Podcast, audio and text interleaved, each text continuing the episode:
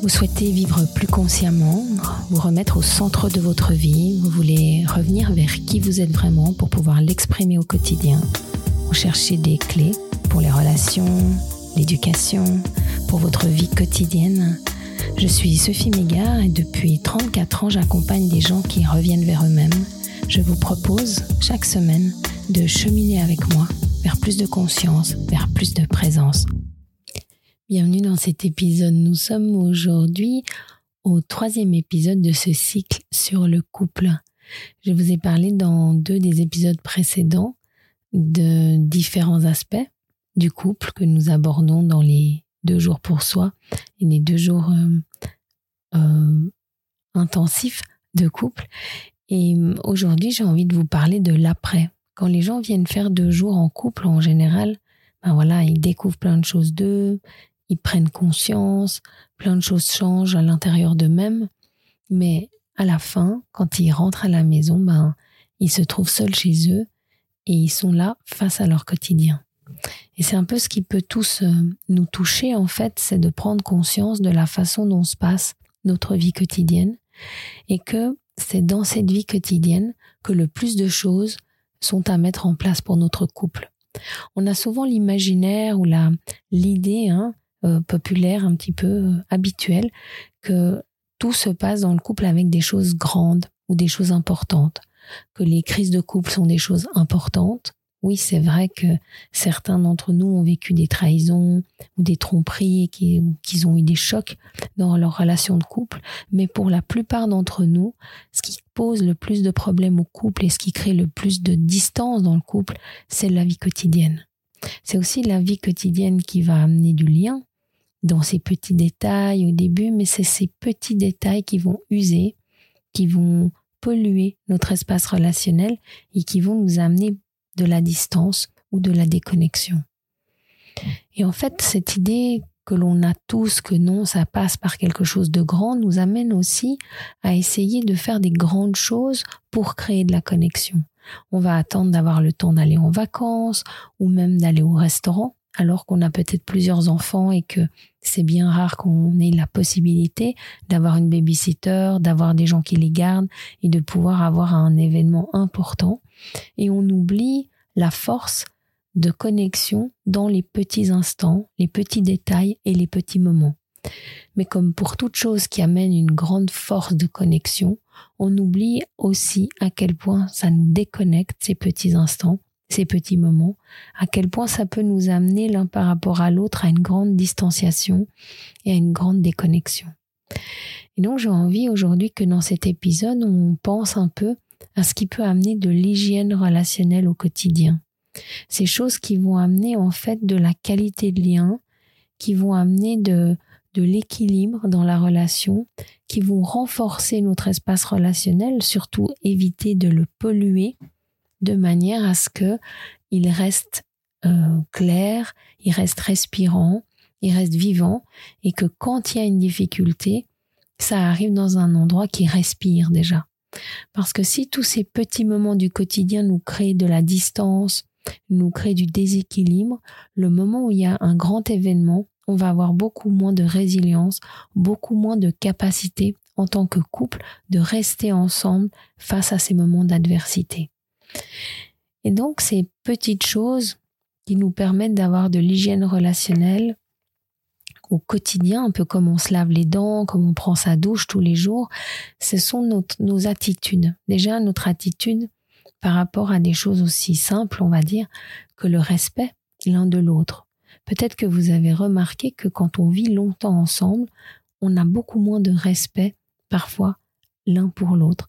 Je me rappelle que quand j'avais 16 euh, ans, je prenais des, je faisais des séminaires de sophrologie comme participante et on avait une professeure qui nous expliquait que elle était bouddhiste et donc le Dalai Lama était très important pour elle. Elle faisait du bouddhisme tibétain et elle nous racontait que pour elle, ce qui était important, c'est de se dire mais pourquoi est-ce que je traite mon mari un peu comme ça, avec un manque de respect, alors que si le Dalai Lama était là chez moi, je lui donnerais vraiment toute ma présence.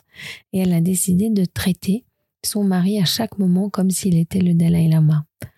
C'est quelque chose qui nous avait touché beaucoup, nous, en tant qu'adolescents. Moi, moi j'avais 16, 17 ans. cette beauté en fait d'un couple qui était peut-être depuis 25 ans ensemble et qui choisissait de mettre de la conscience dans leur relation et d'appliquer à chaque instant de leur vie quotidienne quelque chose d'un respect, d'une présence et en fait d'un respect qu'on donne à des inconnus, qu'on donne à des gens qui sont en fait pas si importants que ça pour nous au quotidien, mais qu'on ne donne plus aux gens qui sont les plus proches, nos enfants, nos parents et nos conjoints. Et donc de redonner une conscience dans une qualité de lien, de donner à nouveau cette attention qu'on donne aux inconnus à l'autre. Et elle racontait cette femme que son mari, elle, sonnait quand ils arrivaient du travail, de manière à ce que l'autre vienne les accueillir à la porte, leur faire un peu la fête et les embrasser, comme on fait lorsque des étrangers viennent à la maison. Et moi, je trouvais ça très beau et je pense que c'est là qu'il y a une clé. Garder en fait cette bonne distance où je vois encore l'autre comme si c'était la première fois. Je vois encore l'autre comme si c'était pas quelqu'un de trop vu, de trop connu et je continue de donner ce respect et cette attention que je donne aux gens qui sont pas souvent là. Parce qu'en fait, c'est à mes gens les plus proches que j'ai envie de donner ma plus grande qualité. Ça, c'est déjà une chose auquel on peut être attentif au quotidien. Une autre chose qui est très importante, c'est le nombre d'appréciations que l'on donne aux autres. Est-ce que vous avez une idée du nombre d'appréciations que l'on se fait au début des relations? Vous savez, ce moment où on est là, oh là là, jamais j'ai vécu ça, t'es tellement important pour moi, c'est tellement particulier ce qu'on vit, t'es quelqu'un de tellement extraordinaire, j'ai tellement de chance de t'avoir connu. Ce moment-là où on est rempli de, de la passion du début, les études américaines, les Américains, ils calculent tout. Les études américaines ont calculé qu'on se faisait 50 appréciations par jour. Est-ce que vous pouvez imaginer au jour d'aujourd'hui combien d'appréciations un couple qui a 5 ans, 10 ans, 20 ans de vie commune se fait l'un à l'autre? Peut-être certains une fois par semaine, peut-être d'autres une fois par mois, peut-être certains d'entre nous une fois par an pour un anniversaire de mariage. Et c'est vraiment quelque chose à prendre conscience. D'autres études ont montré que si on fait une critique, il y a besoin de faire cinq compliments pour que ça s'équilibre, que ce soit avec nos conjoints ou que ce soit avec nos enfants. Ça, c'est toutes des choses qui doivent nous pousser à comprendre l'importance de l'appréciation. L'appréciation qu'on fait à l'autre, c'est une façon de lui dire je te vois, je sais que tu es là, tu es important pour moi, je vais donner de l'attention à, ta présence. Et puis c'est pas seulement ça, c'est aussi une façon de donner des clés à l'autre. Si par exemple mon mari m'appelle à midi pour me dire juste bonjour et puis moi j'ai vraiment apprécié ça et le soir je lui dis ah j'ai vraiment apprécié quand tu m'as appelé à midi, ça m'a fait sentir connecté, ça m'a ça m'a donné du lien. Ben lui il peut se dire ah ben ça m'a pris cinq minutes, j'ai appelé à midi, ça lui fait tellement plaisir j'ai envie de le refaire. Mais ce que souvent, même si on se connaît depuis longtemps, ou peut-être surtout, même si on croit se connaître, en fait, on ne sait pas vraiment ce qui fait plaisir à l'autre. Bien sûr qu'on sait que d'aller euh, un mois en voyage, ça lui ferait plaisir, mais dans les petites choses du quotidien, on manque de mode d'emploi, on manque de trucs pour donner de l'attention à l'autre, pour lui faire du bien, pour que l'autre se sente vu et aimé. Et donc plus je donne à mon conjoint, à ma conjointe des trucs, plus à travers mes appréciations, je donne des renseignements sur ce qui me remplit, sur ce qui me fait du bien, sur ce qui me donne de la connexion avec lui ou avec elle, plus ça va être facile pour lui ou pour elle de faire des choses qui me nourrissent.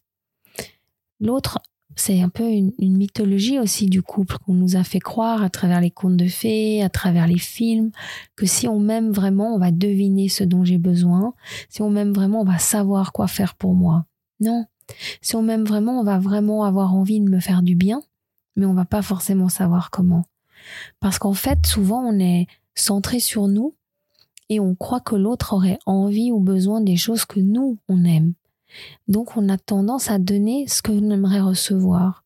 On a tendance à donner ce qui nous fait du bien à nous et à pas vraiment comprendre pourquoi l'autre apprécie pas ou pourquoi l'autre a pas vu tout ce qu'on a fait pour lui. Donc c'est beaucoup plus simple dans un couple de dialoguer autour de ça et les appréciations vont être une façon de donner un feedback, de donner des clés à l'autre pour qu'il sache en fait ce qui me fait du bien, qui sache comment me faire de donner du soin, me faire des, choses qui me remplissent. Donc plus je vais donner ce retour à l'autre, plus il va me connaître, mais aussi plus il va se sentir vu dans ce qu'il fait. Et ça nous amène à prendre conscience à quel point nous avons appris, que ce soit à l'école, soit dans nos familles, à mettre de l'impact ou à mettre de l'énergie sur ce que l'on n'aime pas, sur ce qu'on n'apprécie pas, et à pas dire ce qu'on apprécie. On nous a appris à croire, et on le croit, que si on dit ce qu'on n'aime pas, ça va se passer mieux, ça va s'arranger, que l'autre va se corriger, plutôt que de comprendre que si on dit ce qu'on aimerait, l'autre va avoir un grand plaisir à nous le donner parce qu'en fait, s'il est là avec nous, c'est qu'il nous aime et c'est qu'il a envie de nous faire du bien, mais que parfois il sait plus comment faire. Ce qu'il y a aussi, c'est que quand je reçois jamais des choses qui me remplissent, qui me nourrissent, qui me font du bien, c'est comme une partie de moi qui m'assèche. Comme si j'avais une citerne d'amour à côté de moi et que quand l'autre fait des choses où je me sens vue, reconnue, aimée, ça va me donner la sensation d'amour et je vais avoir plus d'énergie pour donner à l'autre aussi de l'amour, de l'attention. Et donc, moins je donne, moins j'ai envie de donner. Moins je reçois, moins j'ai envie de donner.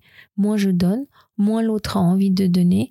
Et ainsi de suite, on est dans un cercle un peu vicieux comme ça, qui n'est pas vertueux, qui va nous entraîner à donner de moins en moins, à recevoir de moins en moins. Donc à chacun la responsabilité de donner de l'amour dans la citerne de son conjoint, de sa conjointe, pour recevoir plus. C'est pour ça qu'on dit, dans l'amour du couple, il y a ce besoin que je te donne un peu plus et alors tu me donnes un peu plus. Et alors je te donne un peu plus et tu me donnes un peu plus. Et en fait, chacun va donner un peu plus qu'il a reçu. Comme ça, le couple reste vivant et reste vibrant. C'est important de se rendre compte que si je donne toujours exactement de même valeur que ce que j'ai reçu, alors en fait, à un moment, ça va s'arrêter à un endroit stagnant. C'est nécessaire que je reçois et je donne un petit peu plus. Et l'autre reçoit et il donne un petit peu plus. Et que chacun donnant de plus en plus, notre amour y croit, il grandit, il s'expanse, et que c'est notre responsabilité à chacun de mettre de plus en plus d'énergie dans notre espace relationnel. Ces petits gestes, c'est vraiment ça, notre hygiène du quotidien, notre hygiène, euh, notre hygiène, oui, quotidienne, comme on se lave les dents, comme on prend sa douche, c'est vraiment une façon de choisir la relation, de choisir le couple et de se rendre compte à chaque moment que on n'a pas juste de la chance quand on tombe sur une bonne relation. Les gens qui sont heureux en relation n'ont pas de la chance, mais simplement c'est des gens qui vont plus amener d'hygiène à l'intérieur de leur couple, qui vont plus amener d'énergie à l'intérieur de leur couple, qui vont en fait créer le couple qu'ils ont envie de vivre. Si j'ai envie d'un couple bienveillant, j'amène de la bienveillance. Si j'ai envie d'un couple où il y a de la communication, j'amène de la communication. En donnant à l'espace relationnel ce que j'ai envie de vivre dans ma relation, il va y avoir quelque chose qui se crée. Il va y avoir un cercle vertueux qui va se mettre en place. Alors je vous propose de tester un peu ces petits euh, moments d'hygiène relationnelle, ces petits moments qui nourrissent l'espace relationnel, que ce soit la bienveillance, le respect, que ce soit les appréciations ou que ce soit euh, le fait de, de vraiment pouvoir euh, être avec l'autre, lui montrer qu'on est là, lui montrer de l'attention, lui dire ce qui nous ferait du bien, et puis toujours lui donner un peu plus que ce qu'il nous a donné de manière à ce qu'on on co-construise un endroit où il fait bon vivre. Je vous propose d'essayer tout ça et puis de me partager, que ce soit par mail ou, ou dans le, les commentaires euh, en dessous des, des posts dans lesquels ce podcast est présenté, que vous puissiez me, me partager vos vécus, ce que ça a apporté dans votre relation d'amener de la conscience dans votre façon d'être en lien, et puis de me partager tout ça pour qu'on puisse continuer ce dialogue sur le couple dans d'autres épisodes plus tard.